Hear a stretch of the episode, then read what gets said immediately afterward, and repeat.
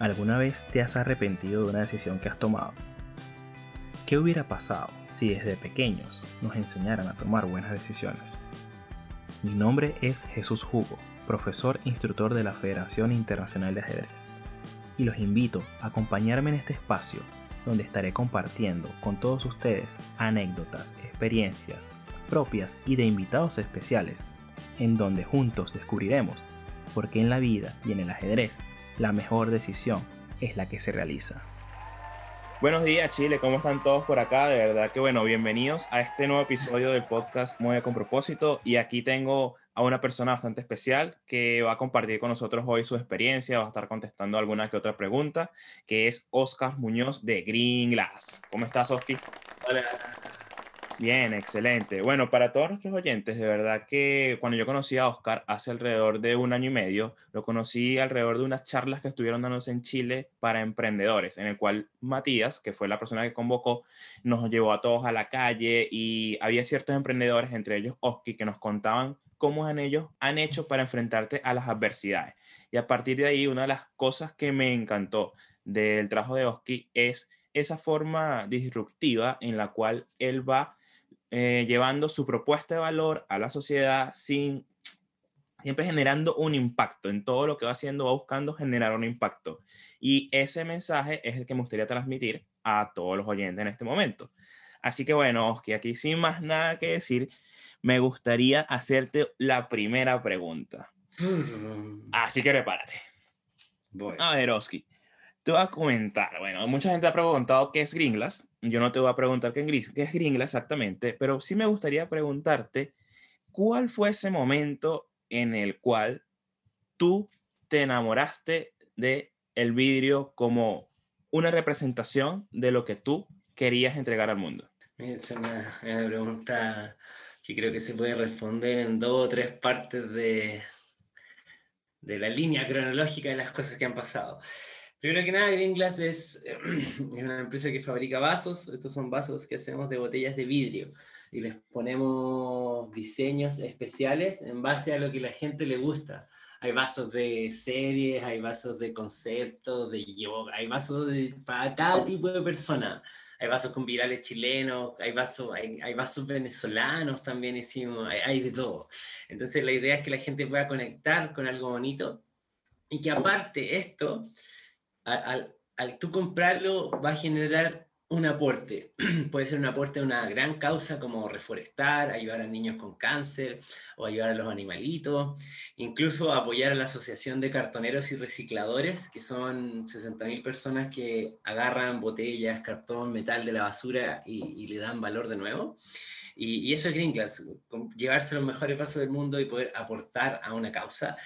Y para la gente que no lo sabe. Entonces, mm, lo otro especial es que las botellas las sacamos de la basura y tiene todo un proceso, eh, una cadena de valor en el que trabajan 40 personas y, y todos con, con, un sueldo mínimo que es más del el doble del mínimo. Entonces, tratamos de tener buenos estándares ambientales, laborales, sociales y de todo estilo. Entonces, eso es Green Glass. Y, y, y, cuando me enamoro, mira, el primer enamoramiento que vino con Green Glass fue el año 2009 cuando, cuando partió. Un amigo me dijo, oye, ¿tú puedes cortar una botella? Y le dije, ya, la corté y se hizo un vaso. Entonces, yo desde los 14 años que quería hacer algo ecológico, quería tener una empresa. De hecho, mi sueño era crear la, la empresa más grande del mundo con el propósito de, de, de ser un aporte, bueno, de, de, ser una empresa que no sea esa, esa cuestión como que sintáis que te cagó, que, que, no sea una cuestión que sea una lata para los empleados, que, que sea una hueá bacán. Entonces, esa era mi, mi, mi, una de las ideas que yo tenía cuando niño. Y, y, dije, oh, qué bacán esto de agarrar botellas de la basura. Y le dije, eh, cuando, cuando, partí, le dije a la, a la, gente con la que estaba, oye, ¿por qué no agarramos botellas y las hacemos vasos? Y, y, y, no les gustó, me echaron del grupo, yo, yo estaba en, en, la universidad en el año 2009. Entonces, mi primer enamoramiento fue cuando, bueno, puedo agarrar basura porque iba a los restaurantes y sacaba la basura, porque yo veía cómo eso se tiraba el camión de la basura y dije, mira, pum, agarramos basura y la transformamos en dos lucas, tres lucas. Entonces, cuando veía ahí botellas tiradas en la calle, tiradas en los restaurantes, era como ver plata botada. Y aparte era que no terminara el basurero. A mí me carga la basura, entonces ese fue el primer enamoramiento. Y después un segundo enamoramiento surge cinco años después, que los primeros cinco años de Gringas fue simplemente agarrar botella y cortarla. Pero en 2014 empezamos a trabajar con cartoneros y recicladores. Yo siempre veía a estos señores con sus carritos, que los pueden ver, eh, todos hemos visto algún reciclador, andan en la calle a las horas altas de la mañana, de la noche, y, son como los héroes invisibles del reciclaje. Entonces les pagaban a ellos tres pesos por botella. Tres pesos por botella es, es una suma ínfima y, muchos cartoneros viven en la marginalidad. Y dije, mira, yo quiero trabajar con cartoneros y eso fue el 2014. Y, encontré un centro de reciclaje que trabajaba con puros cartoneros. Y ahí empecé, ahí me enamoré de nuevo, dije como, y, y ahí Gringlas, en ese momento Gringlas agarra más vuelo, porque pasó de ser la típica empresa chica o pyme o emprendimiento que agarra botella y hace vasos, pasó a ser algo mucho más trascendental. ¿cachai? Pasó a involucrar a los cartoneros y el movimiento de los cartoneros. Entonces, ahí fue un segundo enamoramiento y ahora un tercer enamoramiento lo tenía este año, eh, o incluso un, par de antes veces cuando empezamos a hacer esto, aportar a las causas, empezar a reforestar, ayudar a los niños con cáncer, porque eso no lo hicimos desde el día uno, no daba, ¿cachai? No, no, no se podía, ¿no? era como casi imposible. Entonces empezamos a hacer aportes y, y es bonito como, ya una cuarta pata de lo que me gusta es como el impacto ambiental cuando está bien medido porque mucho podemos comunicar, oh, sí, la sustentabilidad, pero imagínate cuando empecé a comunicar la cantidad de basura que hiciste, la cantidad de energía que consumiste, la cantidad de agua que, que, consumiste en el proceso, y, pero también el impacto de, mira, estos son los sueldos que pagamos, estas son las ventas que tenemos, estos son los costos. Todos los meses donamos hasta 5 millones de pesos en, en buenas causas.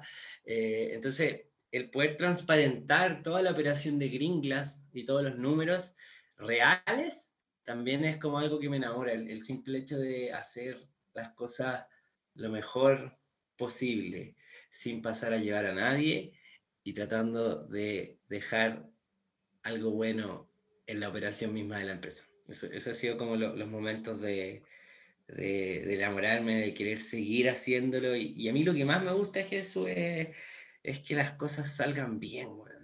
Independientemente si, si nos fue así como muy bien o lo que más me importa es que se ejecute bien el diseño, que se ejecute bien el proceso, que se haga bien el vaso. Eso es lo que más me importa y, que, y, que sea un aporte real. Porque si no le sirve a nadie, pues de verdad creo que no vale la pena hacerlo. Oh, excelente. Fíjate una cosa que me parece interesante en todo lo que estás comentando. Yo siempre te he escuchado, bueno, ahorita lo he estado escuchando otra vez en, en, en este episodio, el tema del impacto. Y yo te he escuchado dos palabras importantes. Una es el impacto y otra es la transparencia. Y qué bonito es cuando uno empieza a, a ver eso de, de, la transparencia. Cuando eres una empresa transparente, tu cliente cree más en ti. Y es una de las características que ha hecho a Gringlas un modelo a seguir para otras empresas. Porque ahorita, bueno, ahorita Gringlas sí, ahorita todo el mundo invitado a Oski para toda conferencia, Oski es invitado para todos lados, este Gringlas es un modelo a seguir, pero un momento en donde Gringlas comenzó en la cabeza de Oski en que nadie creía en él y tú sí creías en esa transparencia. Entonces aquí es donde quiero hacer una pregunta. ¿Cómo fue ese momento en el que nadie creía en ti, en el que te sacaron del grupo, en el que te dijeron, mira, sabes que bueno, esos vasos nadie lo, no lo, te lo va a comprar nadie, cero, ni tu mamá, ¿ok? Y tú dijiste, bueno, ¿sabes qué? Obviamente sentiste miedo, yo quisiera que me hablaras de ese miedo que sentiste y cómo cargaste con él, cómo cargaste con esa expectativa de los demás y tú, dale que yo puedo. Mira, yo, yo partí re joven, bueno, yo partí a los 18 eh, partí a los 18 con cero capital y endeudándome. Yo todos los meses me endeudaba por 500 mil pesos, que era mi carrera universitaria. Terminé mi carrera con 30 millones de pesos de deuda. Veía que mi familia iba a perder la casa por, por, por temas financieros, lo iban a embarcar y todo, y no iba a quedar sin casa. Y, y desde, desde eh, a mí no me importaba que me dijera, yo, sabía que era natural, es súper natural que, y sobre todo 10 años atrás, la gente no era como, oh, sí, emprende, y había más colegas emprendedores para hablar, había muy poca gente emprendiendo, la tecnología era súper mala, y el ecosistema del emprendimiento era, era uy, me, me, borré, el ecosistema del, del emprendimiento era, era súper incipiente. A mí, mira, por, dada la, la, la presión financiera que tenía, y dado que yo veía que, que, que, mi familia se estaba quebrando por un tema de plata, que no había comida en el refrigerador y, y que mis papás no se, de repente no se podían ni levantar para pa sacar la cosa adelante, y a mí también llegó un punto en que yo estaba haciendo Green Glass y yo, soy, yo creo que soy uno de los emprendedores que más lento ha crecido en la historia. Onda, hay mucha gente que empieza a vender 1, 10, 100 millones al mes así al par de meses, al par de años. Yo a los seis años o cinco años recién empecé a vender uno dos millones de pesos, pero los primeros cinco años vendía 200 lucas, 500 lucas y no superaba la barrera del millón. Entonces con eso no te da ni para tener el sueldo mínimo, no te da para contratar a alguien full time, no te da para invertir en un logo ni nada. Y, y entonces e, e, en esa época, que para mí fue muy difícil, no me importa, llegué a tal punto, para mí hubo una convicción gigante, que fue en ese punto en que ni mis papás se podían levantar de la cama, mi familia se estaba desplomando, y, yo me acostaba mirando al techo y, y, y, me acostaba diciendo, weón, no me voy a rendir, no me voy a rendir, no me voy a rendir, estos vasos, puta, la gente no me los compra, de repente me queda más o menos malo, eh, pero no me voy a rendir, yo voy a morir en esta weá. Aunque muera en esta weá, voy a, aunque fracase, voy a seguir con esta mierda. Y, no me voy a rendir, y voy a salir adelante. Y, mi sueño, weón, mi sueño era, puta, algún día que la gente me pesque, que nos consideren, poder ser aporte para los cartoneros, porque mi familia esté tranquila, pagar mi deuda universitaria.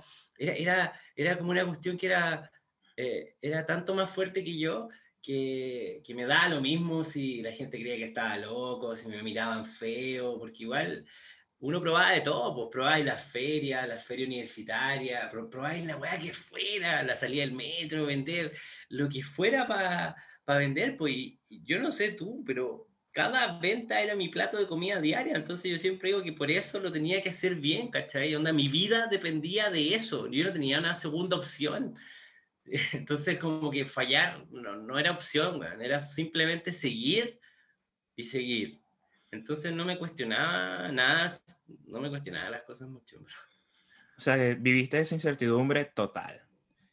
Oski. Sí, sí. Aquí te quería preguntar un concepto que ha estado inmerso en toda la conversación, pero me gustaría, bueno, tú siendo embajador de este concepto, siendo pionero de este concepto en Chile, que habláramos sobre qué es el upcycling ¿okay? y qué significa ser una empresa B. Perfecto. El upcycling es un concepto que se acuñó hace un par de años atrás. Está el reciclaje. El reciclaje es agarrar los materiales y volver a procesarlos para usarlos como materia prima para algún proceso.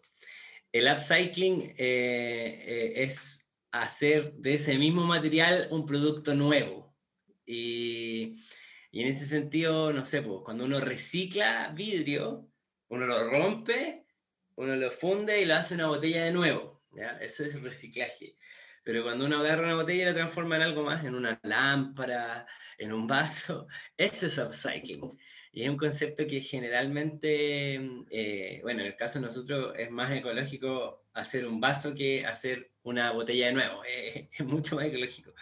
¿Y mm, qué es ser una empresa B? Una empresa B es un, un movimiento que, que, hoy día ya son como, no sé si serán unas 5.000 empresas alrededor del mundo. Y, y, lo voy a compartir acá en la pantalla como bien. Ah, chucha, no puedo compartir. Ya lo vas a eh, compartir. Ahora sí puedes. Ya, ahora sí puedo. Ya tienes el poder. Una empresa B es. Eh, acá está, si tú te vas a sistema B, sistemab.org Acá uno puede, em, acá, esto es la empresa de un movimiento, clic en el país, sistemab.org es como, mira, empresas B en el mundo, hay 1900, 2000 y sigue creciendo. Entonces, las empresas B son las que se comprometen a tener un impacto, siempre son empresas, no pueden ser organizaciones infinitas, o sea, no pueden ser fundaciones ni, esas, ni, ni, ese tipo de cosas, son empresas que se comprometen a, a, a, operar de manera responsable. ¿Y qué significa operar de manera responsable? Significa eh, comprometerse con estándares ambientales altos y también comprometerse con estándares sociales altos. ¿Qué significa eso? Que uno, tu empresa es auditada y se mide, mm, se mide, por ejemplo, tu empresa mide la huella de carbono, tiene huella hídrica, cuánta basura genera, cuánto recicla, hace compost, tu empresa hace aportes a la sociedad, eh, cómo es la, gobernanza misma de la empresa, que es la gobernanza, es cómo la, la mandáis o cómo, cómo es transparente, cómo trata a las personas. Entonces, una empresa B te exige, la certificación te exige no ser una empresa mediocre te exige tener estándares que no cualquiera está dispuesto a tener y, eso te lleva a, tener una empresa que opere y que no le haga mal al planeta en su, en su ideal. Pero ya llegar a los, la, empresa B uno tiene que llegar a unos 80 puntos de 200 y si no llegas a los 80, no eres empresa B. Y son todo este tipo de cosas. ¿Qué tanto porcentaje reciclas? ¿Qué tanta basura generas? ¿Con cuántos proveedores eh, eh, vulnerables trabajas? Y cosas así. Entonces también te abre un mundo a entender las infinitas posibilidades que hay para hacer cosas proactivas en torno a la sociedad y al medio ambiente. Eh, y ahí muchas personas como, como yo, por ejemplo, cuando me metí a lo de empresa B, no, no se me ocurrían todas las cosas que ellos te presentan que uno puede proactivamente hacer para que tu empresa no sea mala. Y ahora que, que ahora nos auditaron recién de la Ceremi, que es el servicio regional de, medio ambiente, de salud, algo así. Y, weón, teníamos caleta de fallas, caleta de fallas. Y nosotros ya, ya estábamos contratando a, a, uno, como a unos auditores ambientales para mejorar todo el proceso de inglés, porque de verdad quiero que sea una empresa que genere cero basura y que, genere, y, y que más que tener impacto negativo, quiero que sea una empresa que maximice el impacto positivo quiero que generemos más oxígeno en la atmósfera, que capturemos CO2, que funcionemos con energía renovable, que paguemos sueldos puta increíblemente buenos, que hagan cuestionarse a los otros empresarios que pueden pagar más. Entonces, eh, eso, de repente uno no, sabe todas las cosas que se pueden hacer para estar a un mejor estándar. Entonces, cualquier persona que quiera mejorar el estándar, lo invito a que sea empresario. Ok, aquí me voy a quedar con una frase que dijiste mientras estabas conversando ¿por qué no todos están dispuestos a hacer una empresa B?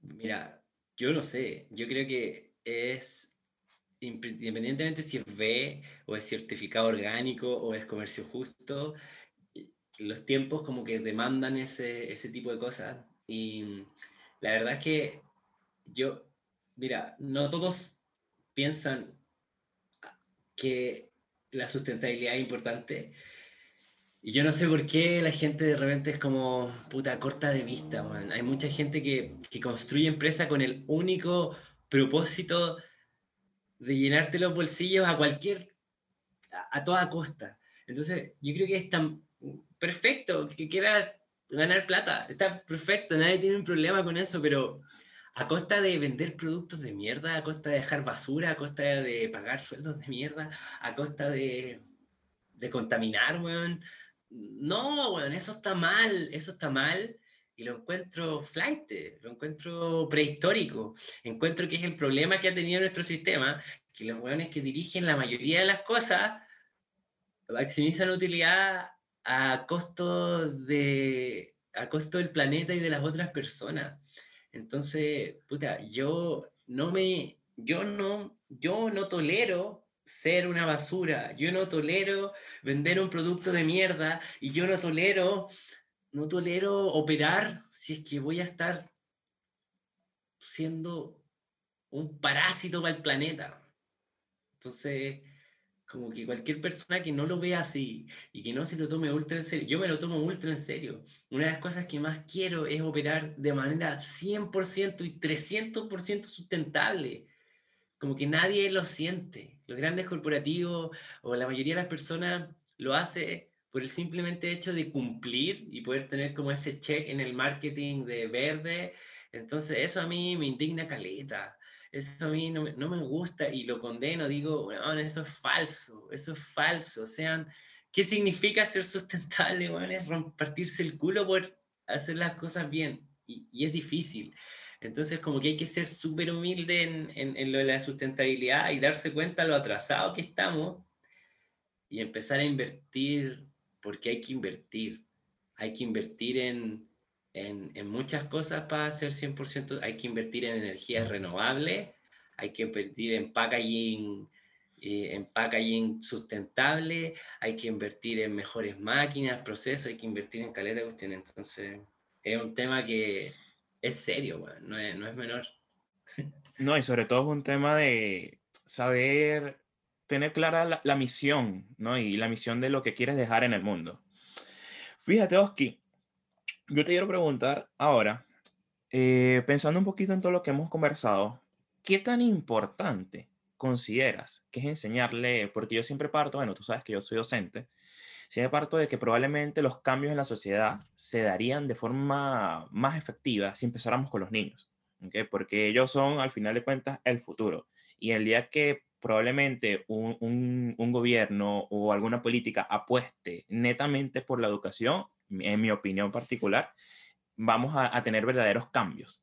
Pero ¿qué tan importante crees tú que es enseñarle a los niños? Yo sé que tú no eres profesor, pero yo seguro que vas a tener una opinión respecto a los niños, este concepto de sustentabilidad, este concepto de, de reciclar, este concepto de transformar, este concepto de, de dejar algo, de impactar. Puta, es súper importante y no sé hasta dónde consideráis niño. Yo creo que a, a, a, toda altura hay que enseñar eh, y corregir los comportamientos que tenemos. Acá tengo una foto, man, que la uso siempre en las presentaciones, que no sé si estáis viendo, pero sí. esto me lo mandaron a mí anónimo. Oye, esta es la Julieta Freire del sexto B. Entonces, yo no sé cómo, pero, pero llegamos a hacer temas en los colegios, en los jardines, y acá que los niños, que los niños, mira, existe la concentración en la industria. Cachapo, mira lo que se habla, mira lo que se habla en el colegio. Aquí una, el segundo, mira, el segundo párrafo, existe tanta concentración en la industria del reciclaje que los recolectores no pueden exigir un precio justo, pero Green Glass lo que hace es comprar todas las botellas por un precio justo. y aquí Green Glass es un héroe porque ayuda a la descontaminación y al reciclaje, ayuda a las personas como los recolectores y sus trabajadores con empleo y pago y nos ofrece productos bellos y de diseño. Y Qué bonito, qué bonito cuando, eh, fíjate que eso me, me, recuerda a las series de, a las series de antes, ¿no? Donde, donde las, las, chicas tenían que si fotos de estrellas de rock y ahorita tienen fotos de Green Glass inspirándolas a hacer un mejor mundo. Sería, mira, ahí está el nombre, Julieta Freire, sexto. Yo lo encuentro lo máximo, que para mí es una de las cosas que más me, me llena, es que, que los niños puedan como ver este tipo de ejemplo y que se use este tipo de ejemplo. Eh, a mí a mí siempre me preocupó el medio ambiente, pero hasta los 14, una profesora me mostró un documental de cómo se destruía el mundo, cómo se destruían las especies, eh, nos, nos, mostró documentales de Al Gore, de, del History Channel, del National Geographic, de, de que estaba la cagada en el mundo. Y, no y basta con salir a la calle, te vaya a cualquier barrio más humilde y veis que está lleno de basura, bueno, que, todo, que todo funciona más o menos mal. Entonces, yo siempre fui un hueón sensible, donde a mí no me, no me genera indiferencia esa cuestión. Yo quiero salir y que puta, todos en Chile tengan buenas oportunidades y acceso a la educación. Eso es lo más importante. Lo más importante es que la gente tenga acceso a la educación, weón. Y que y si hay algo que te pueden dejar más allá de que tengáis un profe más bacano, un colegio más bacano, weón, la única weá que te pueden dejar es la disciplina y es el hambre, weón. A mí mi mamá me levantaba sábado, domingo, lunes, martes, todos los días del año. Si yo no estaba a las 8 en pie, portazo se abría mi, mi, la puerta de mi casa y me decía, levántate mierda a trabajar. Y mi mamá me hizo trabajar desde los siete años, me, me, hizo acompañarla a ella y ella hace artesanía en vidrio. Yo por eso era, soy cercano al vidrio. Entonces, eh, si hay algo que me dejó mi mamá, bueno, fue, fue esa, esa weá de trabajar como perro, de, de, entender que el trabajo, weón, es una herramienta, de que con tus propias manos puedes cambiar las cosas. Entonces, como que hoy día lo que más me duele es, es ver tanto cabro botado y que vaya a colegios que son de mierda y que los profes no pescan, weón. Yo he estado en los colegios municipales, he estado en colegios en La Pintana, he estado en colegios allá en Santiago Centro y he visto la calidad y, puta, es súper triste, weón. Es súper triste tener profes desmotivados, tener cabros que tienen que estar metidos con las drogas y con papás que, weón, que les sacan la chucha y que son traficantes, weón, así. Es una realidad que afecta demasiado al país y, y los cabros están votados, No hay nadie que esté ahí para decirle, weón, tú podí. De hecho, las únicas personas que están les dicen, weón, vos no podí.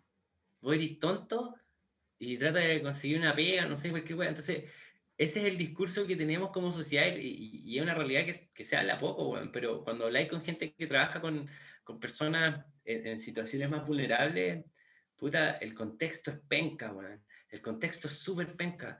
Y, pero igual con esperanza, gracias al internet y todas estas cuestiones, puta, hoy día cualquier weón puede salir adelante y tener acceso a educarse, weón. Y, y eso, no, no, me quiero quedar con lo triste, pero, pero puta, no, no, no sé qué decirte. Hay un ejemplo muy bonito que yo una vez di una charla en un colegio, en un colegio, fui a un colegio, los niños no me pescaban, el profesor no estaba ni ahí, fue súper raro, fue súper incómodo, le enseñé a cortar botellas, y era como, ya, este cabro, weón, zorrón, cifrino, ¿qué onda con sus botellas coleadas? Entonces, y, y recibo un mail dos meses después de un cabro me dijo, weón, fui el único weón que te escuchó y me cambiaste la vida, me encantó lo que hiciste, quiero que le di una charla a todo el colegio, no a mi clase nomás. Fui de nuevo a ese colegio, di la charla a todo el colegio, con ese cabrón así, ah, ya, y nos fue bien. Y después fuimos a TEDx La Pincoya, a estas charlas TED en La Pincoya. Y yo fui a buscar a este niño a San Bernardo. A San Bernardo como una comuna muy, muy humilde. Muy humilde. Y, y, y, lo fui a buscar y, el papá le decía, weón, eh, se llamaba Byron. Byron, ¿qué estáis haciendo, weón? Este weón no te va a pescar, o sea, no vaya. Era así el papá. Y, y, Byron se puso así como casi que eterno para ir a la weá. Le dije, bueno, Byron, vamos. Y el weón estaba alucinando, así como, weón, esto es lo máximo, la weá. Y tenía, él tenía hambre, él quería salir adelante, él quería poner una empresa de, de, de ventilación, que son como, eso te lo enseñan en los, los liceos técnicos y cuestiones, te enseñan como, puta, a ser contador, a poner empresa de ventilación, a ser soldador. Entonces él era su sueño, pero él tenía el hambre y, era un compadre que había traficado, era un compadre que le iba mal, lo habían echado como de 20 colegios, una weá así impresionante, pero ahí estaba un weón que le quedó algo y, y que sentís como tenéis fe en la humanidad que el weón va a salir adelante. Pues, Entonces, solo quería contar la historia de Byron y creo que es muy importante, weón. Más que nada decirle a los niños, weón, se puede, weón. El otro día hubo un niño que, que puta, estaba así todo en la vez y como, no, weón, puta. Yo, de repente yo al niño le digo, weón, ¿sabes cuánto vendí ayer? Se emociona. ¿Cuánto, cuánto? Vendí 100 palos. Y le digo, ¿sabes cuántos seguidores tenemos al día? 500 seguidores nuevos todos los días. Entonces los buenos me dicen, ¿cómo lo así, weón? ¿Cómo lo así? Y digo, weón, la única cuestión que tenéis que hacer es ponerte una meta. Pon un número y ponte a trabajar. Y el mismo niño lo veo un mes después y me dice, oye, weón, te hice caso, me puse a trabajar en, como en la construcción, una así, y ahora le voy a comprar a mi mamá un reloj. Tenía 13 años ese niño, tiene 13 años y, dice, yo, si tú 50 lucas ahorrás. Y le dije, bien, weón. Y, llegó la mamá y me dijo, weón, el pendejo no trabaja porque vos le dijiste que se podía. Entonces, como que, puta, yo no sé tú, pero yo siempre he sido como de espíritu muy infantil y siempre trataba de hacer una pega bien. Y cuando uno trabajaba, no sé, en el colegio, o, no sé si en la U, pero en el colegio, como que quería hacerlo bien por otra persona, ¿cachai? Quería no fallarle a esa persona. Y, y puta, que es como cuando tenés un profe que te entrena para algún deporte, weón. Esos weones te dicen, weón, vos podís, dale. Lo único que uno necesita, weón, es esa voz culiada que te dice, vos dale, weón, esfuérzate más, no sé, mierda. Esa weá es un gran valor, weón. y alguien que te contenga cuando estés abajo, pero eso es generar, puta, yo creo que una mente propositiva y desarrollo, weón. No, y fíjate que ahí tú has comentado varias cositas que aquí sí me va a detener unos minutitos, es hablar, bueno, primero de que eso que tú hablas de, de, ese, de ese Byron, de cómo a partir te inspiraste a Byron, es comentarte, muchos profesores pasan por eso. Y es darse cuenta de cómo tal vez no cambiaste a 10, pero con dos, con tres personas que impactas, esas tres personas van a impactar a más personas. Y eso es un efecto mariposa que es hermosísimo. Y cuando te das cuenta, sin saberlo, estás inspirando a alguien. Y lo de, lo de, lo de creer en, en, el alumno, lo de creer en ti, es importantísimo y eso es algo psicológico, es incluir, y lo llaman el efecto Pygmalion, oye, donde tú le tienes que, donde la, la, persona de verdad siente que hay un compromiso, de verdad siente que tú crees en él y a partir de que yo te diga, sí, tú puedes, tú dices, sí puedo, ¿okay? y así yo me siento abajo, yo, yo lo puedo hacer. Entonces, eso, eso que tú estás haciendo ahorita es también entregar valor. Eso también es, es igual impactar porque no es impactar solamente con, con, plata, de entregar un millón, dos millones, es, es, es impactar también de, de, de, de, misión, de concepto, de pensamiento y de palabra. Ahora, ah, sí. este, Oski, ahora te quiero hacer una pregunta que te va a hacer un poquito viajar al pasado. Y bueno, quiero que la reflexiones, te puedes tomar unos minutos para contestar si quieres, o bueno, si la quieres contestar al tiro, la contestas al tiro. Y es, bueno, 20 años después, ya bueno, los, Oski creció, factura N cantidad de millones de pesos, da N cantidad de trabajo, hace N cantidad de cosas, logró inclusive hasta pagar el CAE, los 30 millones de pesos, toma, y listo, se acabó. Eh, para los que no saben, el CAE en Chile es esa, esa institución con la que tú te endeudas para pagar tus estudios, porque bueno, aquí estudiar en Chile en la universidad es bastante complicado. Y bueno, ¿qué le dirías tú no a la gente. ¿Qué le dirías tú a Oski de hace 20 años, cuando era niño, ¿ok? Que de repente, ¿qué consejo le darías tú? Viajaste en el futuro, te de la máquina, te conseguiste a tu yo de, de niño. ¿Qué le dirías? Mira, al niño... Al, niño, Oski. Al, al, niño le diría una más súper... Súper... Eh, puta, Oski del pasado, niño, no eres tan ñoño le diría, weón, relájate, no, eres tan ñoño ni, ni, tan raro. de hecho, esa cosa que querís freak, eso es como tu, ese es tu, tu plus, eso es como lo que te hace especial. Y, puta, ¿Por qué? A, mí me criaron con culpa, man. A mí me criaron diciéndome que yo era flojo, que era individualista y que era eh, principalmente flojo y individualista. Entonces son como unas creencias que me quedaron, bueno, yo a los 7, 8, 9, 10, 11, 12 años, no, Oscar, era un flojo, era un individualista, así las weas mal. Entonces, como que es una creencia que a mí me inculcaron y siempre he sentido mucha culpa si es que no estoy siendo bueno, si es que estoy como perdiendo mi tiempo en algo. Eh, puta, yo siempre he sido muy devoto como entregar mi vida a aprender, a mejorar, y siempre me, he dejado, bueno, para el último. Y el Oski de los 18 hasta los 25, 26, lo único que hizo fue trabajar, bueno. Lo único que hizo fue trabajar, de lunes a domingo no paraba, hasta la hora del cohete.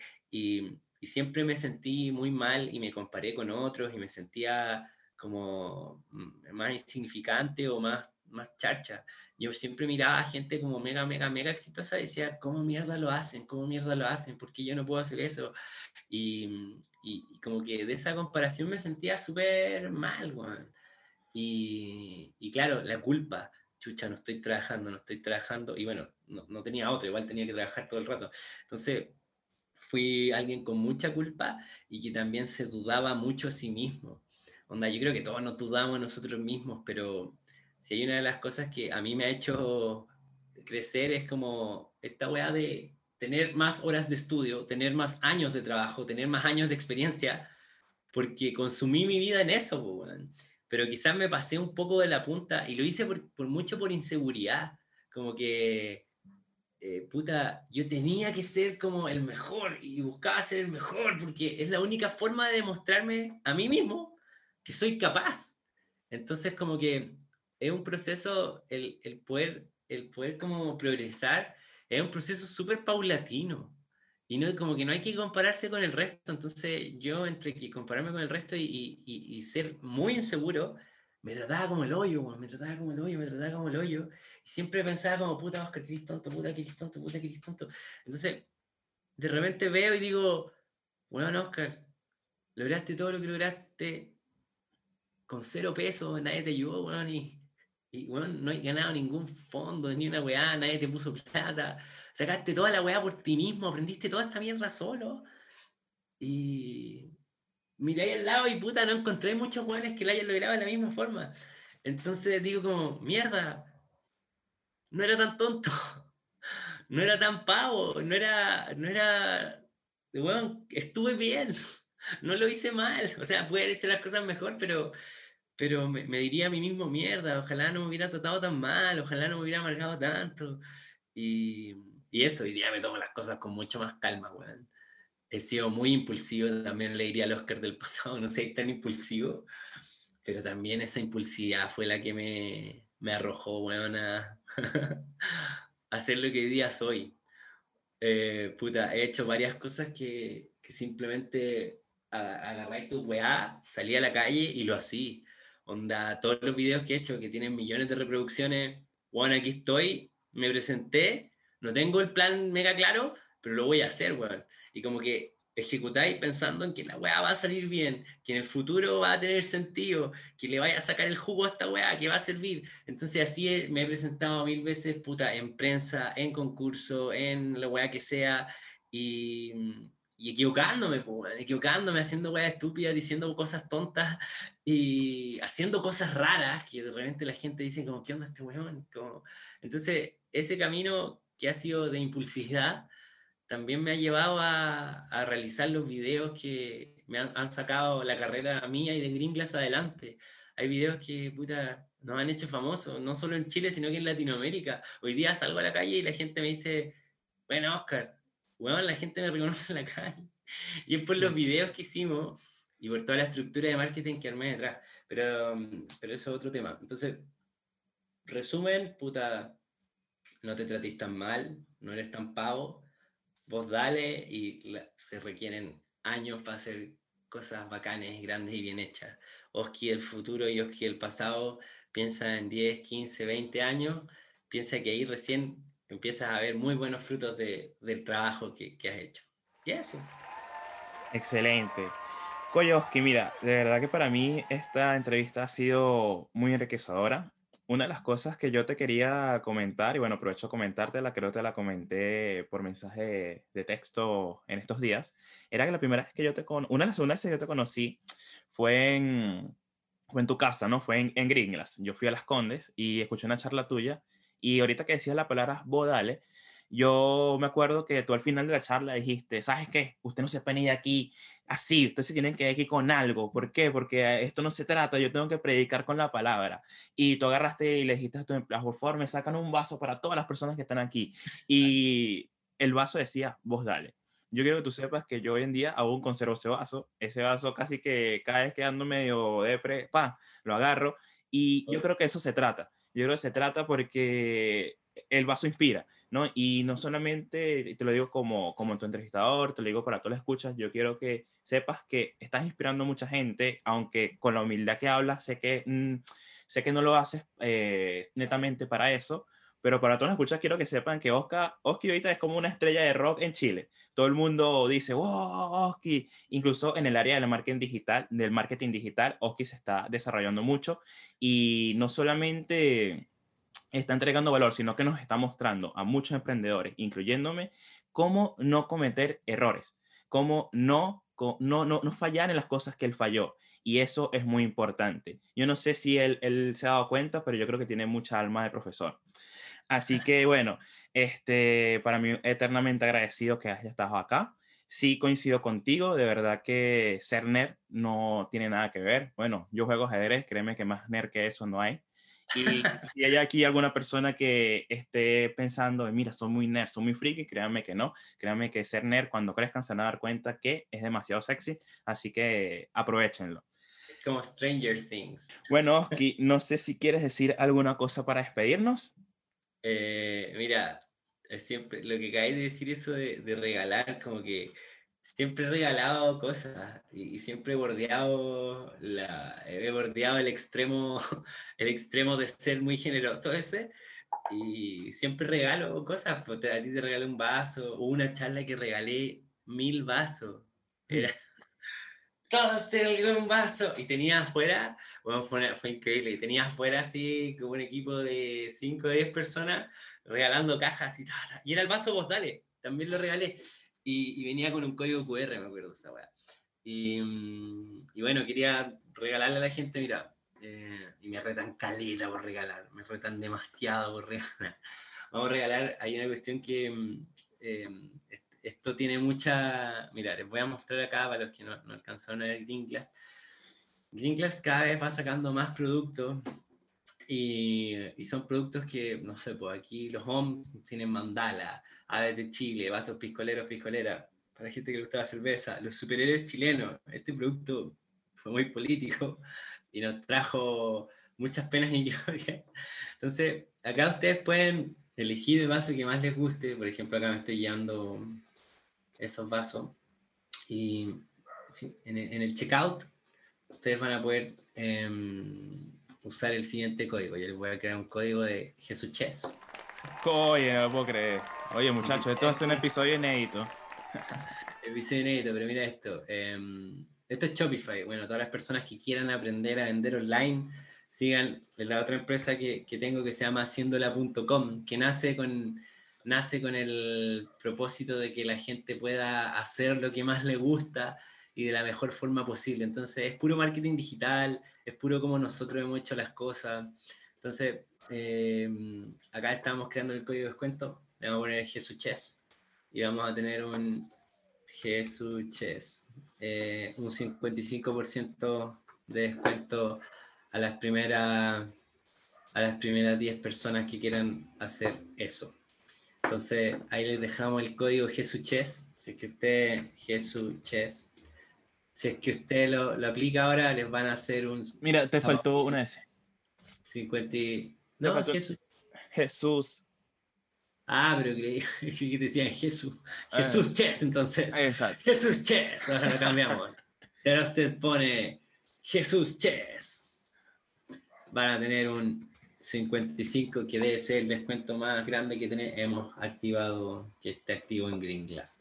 Jesús Chess. Y aparte hay otro en, en Haciéndola. Haciéndola tenemos un curso, mira, les voy a mostrar solo para Acabo de lanzar un curso online y ahora estoy trabajando en el curso de email marketing y de Facebook Ads que estamos haciendo. Y es como la estructura que, que creé para Green Glass y, en, en, funnels y, en, email marketing. Acá les voy a mostrar un poco como el curso. El curso es gigante. El curso ya tiene, eh, lo lanzamos esta semana, va por más o menos los 100 estudiantes y acá si les muestro cómo se ve, para cualquier persona que quiera aprender e-commerce, está aquí en, está, está, en nuestra web, pueden verlo aquí en haciendola.com. Curso de e-commerce vale 380 mil pesos. Pero también ya, yo, tomé el mío. ¿Ah? Ya yo tomé el mío ya.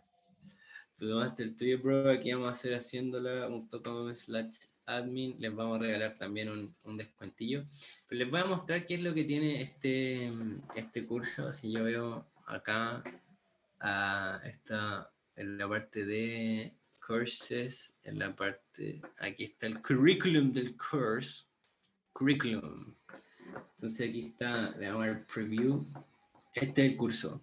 El curso tiene desde crear tu tienda y subirla en tiempo récord, introducción al mundo del e-commerce, las métricas más importantes, las estrategias del mundo del e-commerce, y el resto son cosas de, de Shopify, pero lo que más les va a interesar es, por ejemplo, cómo armar un funnel, cómo optimizar tus resultados, de la estructura. Y, conozcan y me dediqué toda la cuarentena a, a, explicar, mira, esto lo querías tener, así es como podéis proyectar tus ROAS, así podéis proyectar tus ventas, cómo hacer los anuncios, cómo escribirlos, eh, cómo, cómo estructurarlo y cómo optimizarlo. Y acá te enseño a escalar, la gente sabe.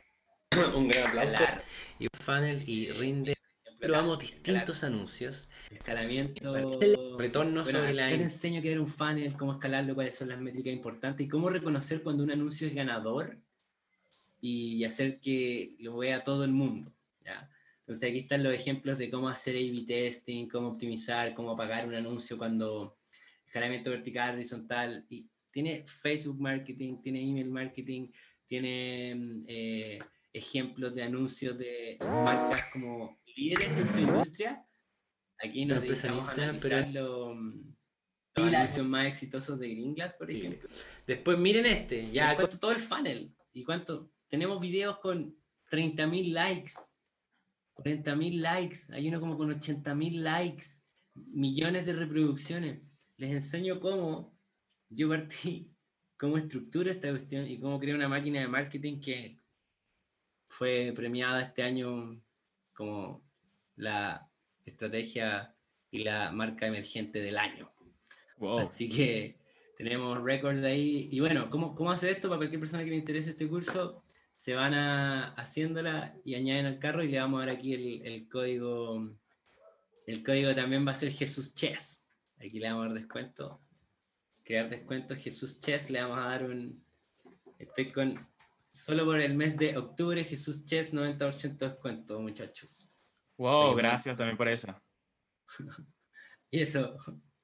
Oye, Oski, de verdad que te rajaste con esos tremendos descuentos. Probablemente todas las personas que han escuchado este episodio van hasta el final y que, wow, si no lo escuchaste al final, uff, no va a agarrar los descuentos. Así que nada, les recomiendo de verdad que a los que lo escuchen, compártanlo, porque esto se trata. Generar un impacto no solamente se trata de pensar en ti, sino también pensar en el otro y cómo lo puedes ayudar. Puedes partir, Jesús, como si lo escuchas hasta el final, Oski te va a hacer un mega regalo. ah, genial. buena idea, buena idea, Oski. Bueno, Oski, este, muchas gracias por haber estado aquí hoy. De verdad que muy agradecido. Para los que no saben, aquí estamos a las 7 de la mañana de Chile. Así que nada, poniéndole el corazón y poniendo la carnita en el asado, como dicen aquí, desde muy temprano. Este, muchas gracias por estar acá. Y bueno, para todos nuestros oyentes, este fue un nuevo episodio del podcast Mueve con propósito. Espero que les guste y nos vemos en el próximo. Bye bye. Si llegaron al final del episodio, se podrán haber dado cuenta de cómo el episodio estuvo lleno de una, de una aura de originalidad y que nada de esto fue ensayado o pregrabado. Así que de verdad Espero que si estás escuchando esto, aproveches ahorita, corras a tu página web y aproveches los cupones que van a estar presentes en este episodio, que es un obsequio para todos ustedes. Así que cuídense mucho y como siempre les digo, muévanse con propósito.